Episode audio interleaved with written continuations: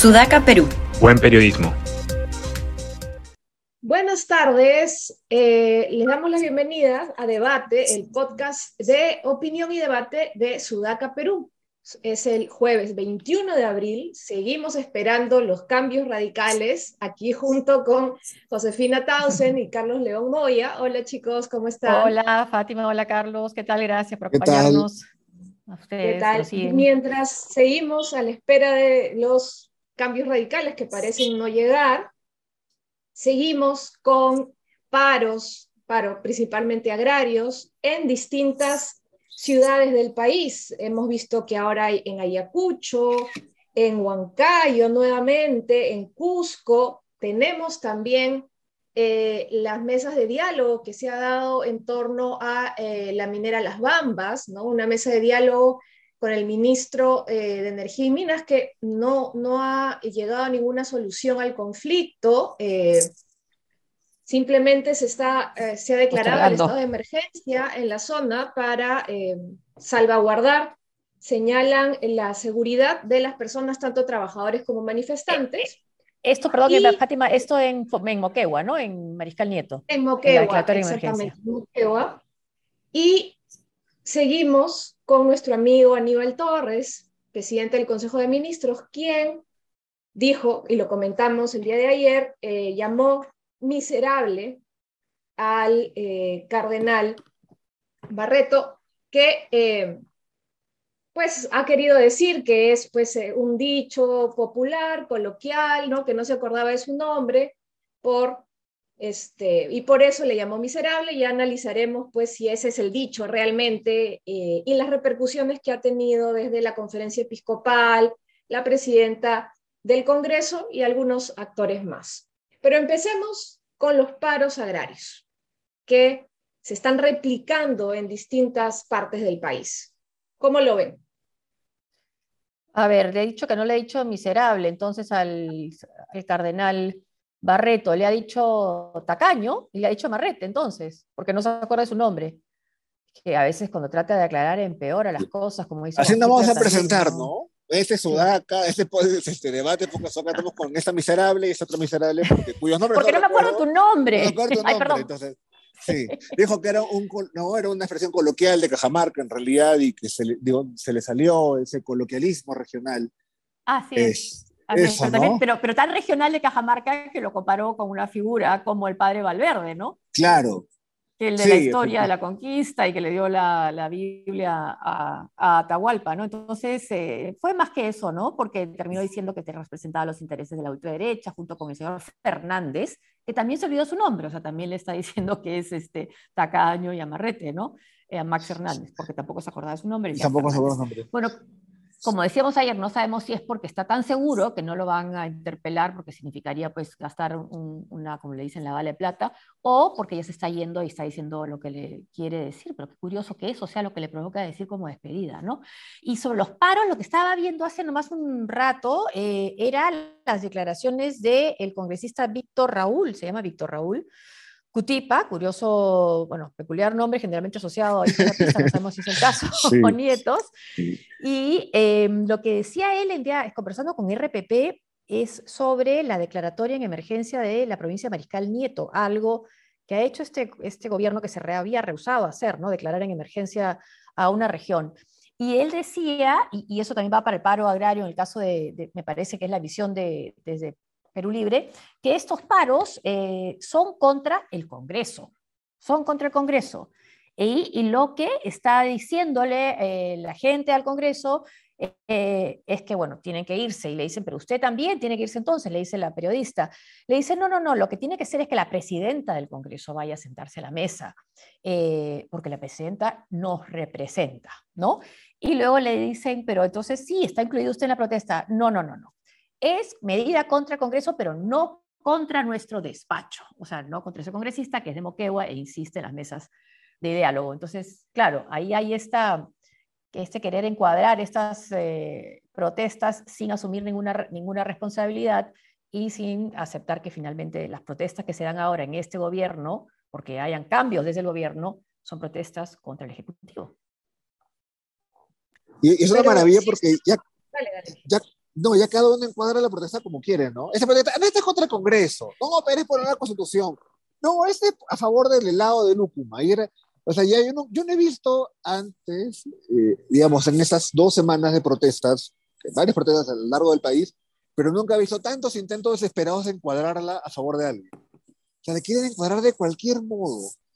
Eso yo no lo he visto, eso sí me sorprende, ¿no? Que habla mucho también de la multiplicidad de actores dispersos. ¿eh?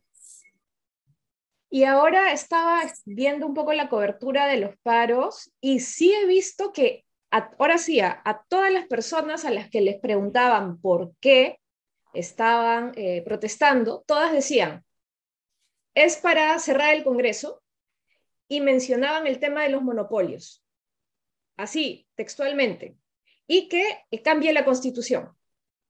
Decían que tiene que cambiar la constitución por los monopolios y también vinculaban al Congreso con los monopolios. Entonces, me parece que está bien articulado o están este, posicionando bien ese discurso ahora en los paros. ¿ah? Obviamente cuando ya intentaban preguntarles un poco más a las personas, como que no sabían ya la relación entre el Congreso, los monopolios o cómo los monopolios específicamente los estaban afectando a ellos, pero de que lo tenían en el discurso, lo tenían.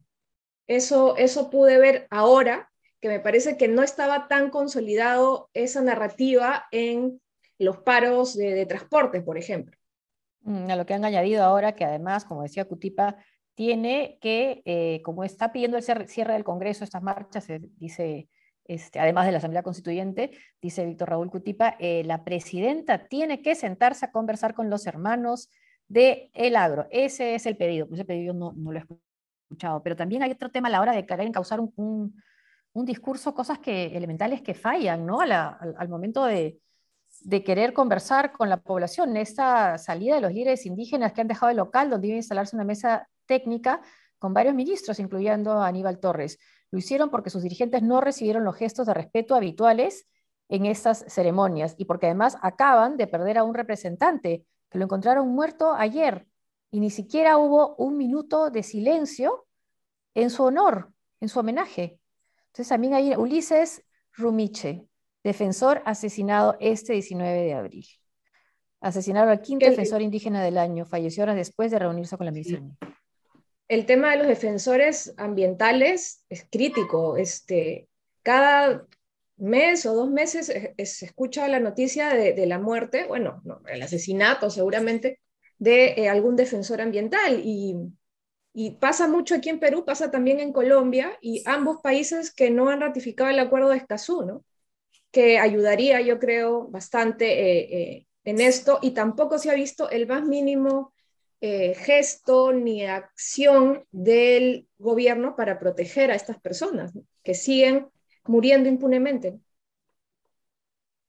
Sí, sí, además bueno, el, el, ex ministro del Interior, Rubén Vargas, me dijo que la PCM no había incorporado, aparte de, esta, eh, de los nativos, a la mesa técnica, ¿no? Mm. O sea, digamos, una serie de, de desplantes. Y, y, claro, el tema siempre pues con los líderes ambientales indígenas que, mueren de manera demasiado frecuente, ¿no? Es, sí. es también el tema de la distancia física, ¿no? Es decir, pasa y, sí tiene cierta repercusión, porque se aparece en internet, aparece en noticias, pero pasa los, las horas, incluso los minutos, y luego todo sigue normal. Ahí creo que ya no pasa por un tema de concientización pública, ¿no? sino una acción más decidida de, de alguna entidad, estatal. Pero tampoco veo eso.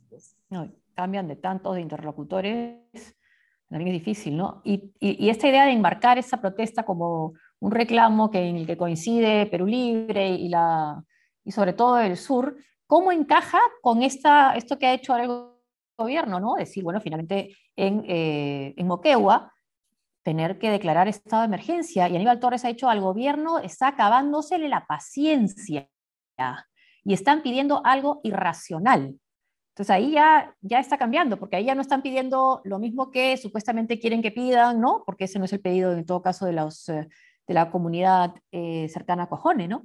Entonces, ahí cómo lo, cómo lo encuadras? Ahí ya no, ahí ya no hay mesa de diálogo, ya no funcionó, ahora sí, estado de emergencia, volver a lo que se ha hecho durante gobiernos anteriores. Yo creo que es parecido a lo que en, el inicio pasó en Huancayo, ¿no? Como no estaban de acuerdo con la plataforma este, de nueva constitución, el tema de los monopolios, que es la que maneja este, el gobierno, entonces son lumpen, ¿no? Y hay que... Son irracionales, irracionales, sí. exactamente. Y lo dice Aníbal Torres, no muy racional, sí. sí. Y es bien difícil también salir de esa retórica, ¿no? Porque una vez que ya se te escapa de las manos, ya dicen, no, ya una vez lo ataco. Este, y creo que, que están en, ese... Ahora, me parece que, que, claro, en un tema así de complicado uno podría tener como el ánimo del arma fino y ver cómo, cómo responden mejor, cómo no caes en eso. Pero a veces tienes tan poco tiempo y estás tan sobrepasado que respondes lo primero que se te ocurre, ¿no? Mm, no, no, este, Torres sí, sí, responde lo primero que, se lo... Efectivamente, más en el caso de él, como, no, no, no, seguramente debe ser de esas personas, estoy adivinando, que no le gusta que le digan qué hacer, ¿no? No. No, señor Aníbal Torres, no, no, no, yo qué voy a hacerte caso, yo tengo, no, yo conocí a Ramsés hace 3.000 años, yo puedo hacerlo solo. Y va y se manda solo. Entonces, da esa impresión, ¿no? No creo que él realmente le guste que le digan qué hacer.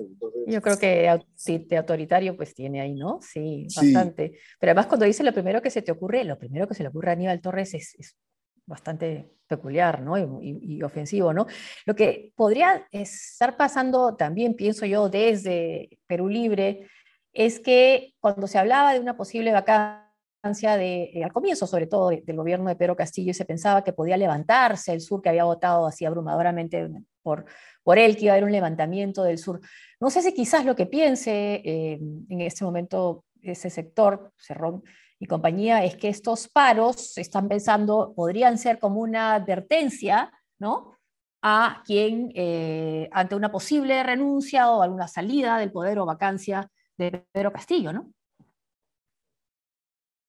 Sí, claro, ¿no? Como, como una amenaza, pero yo también creo que a la vez lo están utilizando para posicionar, y me parece que hasta el momento va, va cuajando, el tema, por lo menos en el sur, de que la nueva constitución, este fetiche pues que tienen, este, es la salida a los problemas y reivindicaciones que tienen estas personas y están tratando de forzar ahí un momento constituyente, ¿no?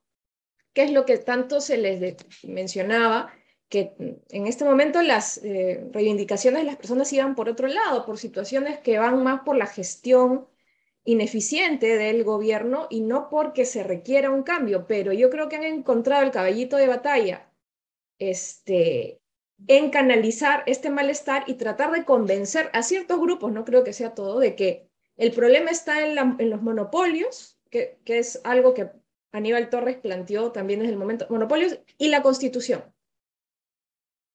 Y no hay, no veo yo una, una contraargumentación sólida de, de, de, la oposición que, que, que, combata esta narrativa, ¿no? Lamentablemente. Bueno, digamos, es, es como más la retórica populista, que, que, es útil y que funciona, ¿no? Este, Nada más odioso que un monopolio, que un oligopolio, y un oligopolio, nada más odioso que, que un oligarca, ¿no? Entonces, este, ponerlo contra un es, es muy útil. Eh, yo lo haría, ¿no? Entonces, este, ¿de qué es útil? Es útil. Lo que, lo que creo que también hace falta ahí es lo que no hay, y, creo que eso también eh, hace, le da ciertas piernas cortas a esa narrativa, es un actor político que tenga el carisma, ¿no? Para encarnar esa lucha. No es Aníbal Torres, pues, ¿no? Mm, o sea, Aníbal Torres parece más bien, ¿no? Un señor, este, medio turuleco, ¿no? Que va y te tira el café en la mañana en la cara. No es Pedro Castillo, que más bien da la impresión de que se le escapan las tortugas en el Ejecutivo. no es la Emir Cerrón. No es la Emir Cerrón, exacto. No, es no hay nadie, pues, es Bermejo. Entonces, es, una, es como la narrativa sin el actor, ¿no? Es como la, eh, no le falta el héroe. No tiene. Entonces, y, claro, la oposición es cierto, de acuerdo con Fátima, la oposición no tiene cómo replicar eso porque además la oposición como que eh, eh, por momentos encarna eso, ¿no? Digamos, dices oligopolio, no tiene nada que ver con Mari Carmen Ala, pero pone su cara y dice, sí, tiene cara de oligopolio, ¿no?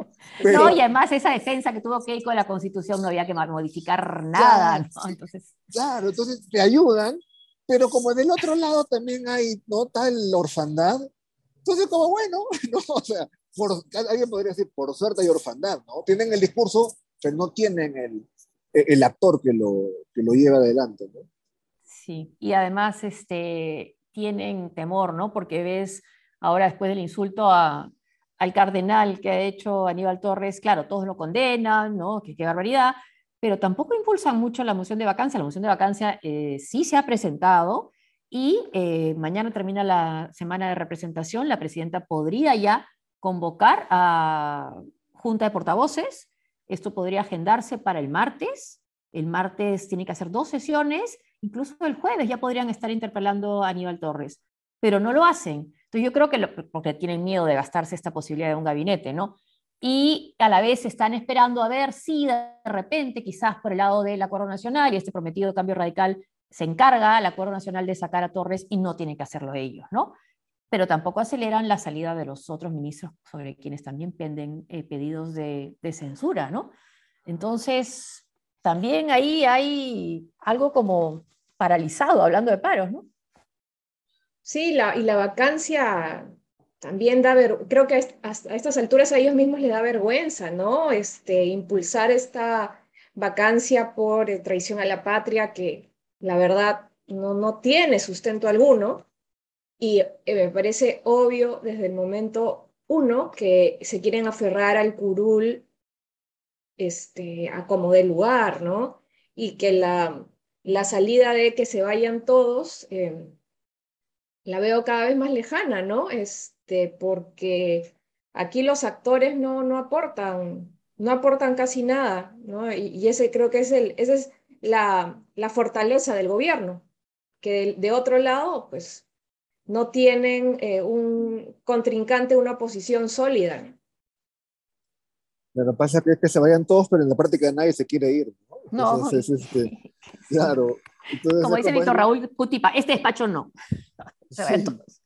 No, exactamente declarativo, ¿no? Se callan todos, pero al final todos se quieren quedar. Este, y, pero y además, claro, digamos, la contraparte sería hubiese una ciudadanía movilizada que no hay porque nuevamente tendría que haber un, un, chistazo muy fuerte para que la gente salga, que son, por ejemplo, el estado de emergencia, ¿no? Sí. Lo del 5 de abril, pero salió muchísima gente y pasó el 6 de abril y todos regresaron a sus casas. Entonces, pues, hasta que no haya un chispazo de ese tipo, van a poder seguir lo mismo, ¿no? Que nos vamos todos, pero en el fondo es, creo que mejor nos quedamos. Y mientras tanto el chispazo lo enciende, por lo menos en las redes, una denuncia de infidelidad de personajes de la televisión, con la consecuencia que pierde el trabajo la mujer y el hombre mantiene su, su puesto. Claro, eso tiene bromada a la gente, ¿no? Este, en redes sociales, ya miren, tercer día, creo que es tercer día, que toda la, la, gran parte de la opinión pública está enfocada en eso y no en, en la crisis en la que estamos este, ya tanto tiempo, ¿no? Eh, y así de, de voluble es eh, la opinión pública, por lo menos este, limeña, ¿no? Es, este, tiene déficit de atención, ¿no? Está un ratito, se indigna y sale a marchar y al día siguiente ya es la selección, al subsiguiente es una infidelidad y así vamos, ¿no? Este, de, una, de un lado al otro sin, sin enfocarnos, ¿no? Eh, miren lo que pasó en Chile, ¿no? Las protestas fueron ininterrumpidas creo que un mes. Sí, pero como un mes. Pero también, claro, es como humano, muy humano, ¿no? Para rezando a, a Vallejo, que ocurra eso, digamos. Es, es una, una infidelidad de morboso, es un tema en el cual muchos se identifican, ¿no? Este, o porque te ha pasado, le pasó a un amigo, y entonces ya se vuelve muy empático, ¿no? Entonces ya, ya la discusión sobre, en fin, Aldo Miyashiro ya se vuelve una discusión general sobre la infidelidad en el Perú, sus efectos hasta laborales. O le ha pasado al presidente, a un presidente de la República ya fallecido. Exacto, ¿no? Que le pasó a uno, digamos, hace ya 15 años, ¿cuánto tiempo? ¿Qué Pero, y con el papel de, la, de, de, su esposa parada al costado, ¿no? También. Y, y, no, pero si lo miras ahí, pero hubo un cambio, ¿no? Porque cuando eso pasó, lo que el, el argumento era, esa es una dama. ¿no? Ahora, lo, más probable es que dirías, qué vergonzoso, que, lo que eh, ha cambiado la narrativa, ¿no? En 15 años sobre ese tipo de actos. Sí, sí, me acuerdo este que en la prensa, en una entrevista, un dirigente empresarial decía para sacarse el sombrero entre esa señora, pero bueno, será, pues, en fin, de manera de pensar, ¿no? Esa, esa es la cobertura que tuvo y las reacciones que hubo en ese momento, ahora que los piensos fueron bien deplorables, ¿no? Pero estaban normalizadas en esa época, ¿no? Qué dama, qué, altura. O, quizás porque la prensa era más homogénea, ¿no? No habían tanto, las redes no funcionaban tanto, ¿no? Es verdad. Ni los medios independientes, ¿no? Sí. Claro. Apenas había blogs por ahí. Sí, apenas había blogs. Sí. sí, sí, Pero tampoco creo que haya cambiado tanto. O sea, sí se, sí se se plantearía, yo creo, la situación un poco más lamentable, como lo fue, pero la, lo que la gente espera de una primera dama creo que no ha cambiado mucho. ¿ah? Creo que no ha cambiado mucho, porque todavía ahí el machismo es, es muy fuerte y se espera que la primera dama sea una mujer discreta, ¿no? Que esté ahí al pie del cañón de manera discreta y no haga más, más que eso. Creo que eso no ha cambiado mucho, lamentablemente. Sí, como la actual primera dama, ¿no? Como la actual primera dama, ¿no? Que saca, por cierto, ya para terminar, porque estamos con, con el tiempo, que sacaron ahí una nota, vi, este, sobre que ella habría movido ahí este, los hilos y habría cambiado el entorno del presidente, ¿no? Poniendo gente de su confianza. Que no me quedó claro mucho el sustento que tenían para dar esa, esa noticia, pero por, primera vez se le ve una, una eh, acción proactiva en el gobierno, ¿no? Sí. Pero que, que además después de Nadine Heredia ya nadie, no es que nadie No, no quiere ser muy proactivo nadie. Sí, pues nadie, sí, pues, nadie como yo, Terminas preso. Sí. Mejor no, sí, sí, mejor no. Terminas preso, es verdad, es verdad. Bueno chicos, ya eh, nos ha quedado corto el tiempo. Eh, nosotros volvemos el día de mañana, viernes, para cerrar la semana y nos despedimos no sin antes em, invitarlos a seguir a las redes sociales eh, de Sudaca Perú en Insta, Facebook, Spotify, SoundCloud, YouTube, donde pueden ver este, bueno, muchos contenidos de Sudaca y escuchar nuestro podcast también. Nos despedimos hasta el día de mañana. Chao. Chao, gracias, chao. Chao.